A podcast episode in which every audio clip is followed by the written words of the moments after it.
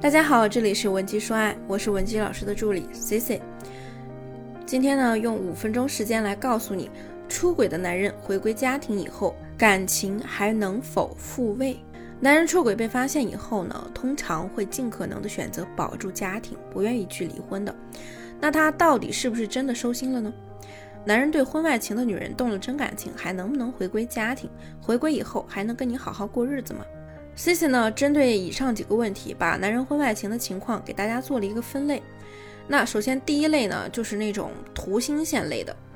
这种出轨类型的男人啊，他并不是说对你没感情了，他出轨的动机和目的真的是非常简单，就是猎奇呀，图新鲜，图刺激啊，平淡的生活需要刺激，产生了邪念，就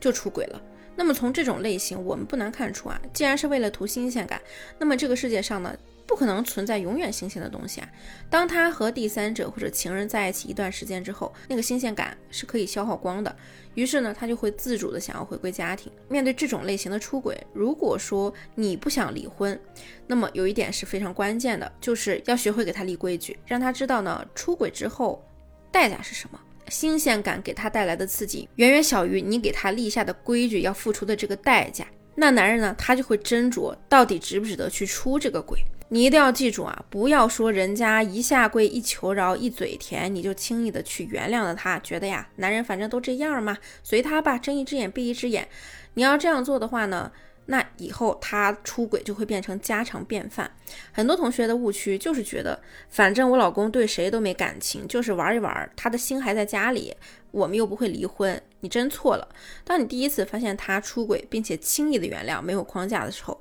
那后面等待你的就是万丈深渊。你会一步一步的丧失主动权，最后呢，你别说得不到他的人了，你连他的心和财产都得不到。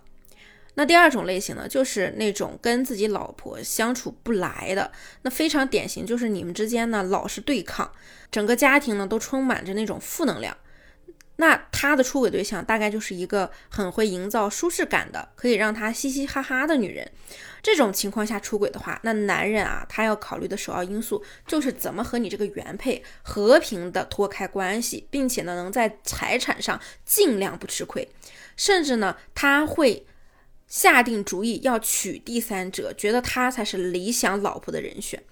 这种情况下，你就要学会去营造正确的舒适感。不过这里有一个误区啊，就是我们很多妻子呢，往往把舒适感演变成了跪舔和讨好，反而得不偿失。因为你越是去讨好他，反而越会变本加厉。相反呢，很多人会表现得非常的激烈，也会让你们的关系出现恶化。在这儿我说一个误区。那就是很多同学会认为，所谓的好好说话，就是把那些言辞激烈的语言、查岗的语言换一个口气。比如说，你原来说都几点了，你还不回家？现在呢，你变成了你看看时间，是不是该回来了？这样的话，这样的转换呢，是起不到任何作用的。我的很多学员都跟我说，他们第一时间发现自己另一半出轨的时候呢，什么哭啊、闹啊、上吊啊，甚至说是要去跑到男人的公司单位闹，要去告状，或者说呢跟公婆抱怨，这些做法呢，全部全部会恶化你们的夫妻关系，而且还会造成二次伤害。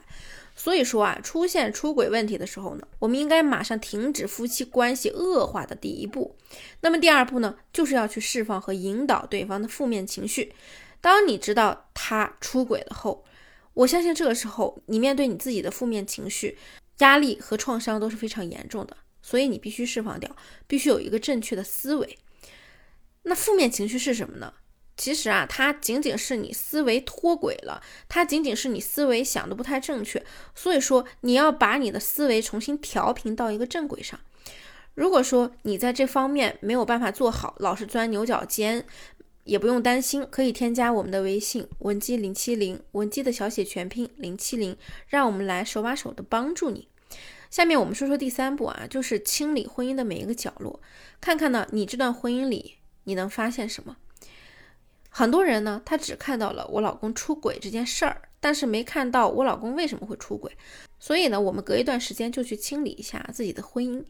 这就相当于是一个复盘的过程。你会挖出你们婚姻中那些不匹配的地方，挖出你们彼此的性格、原生家庭的需求不一样的地方等等。只有找对根源，才能对症下药。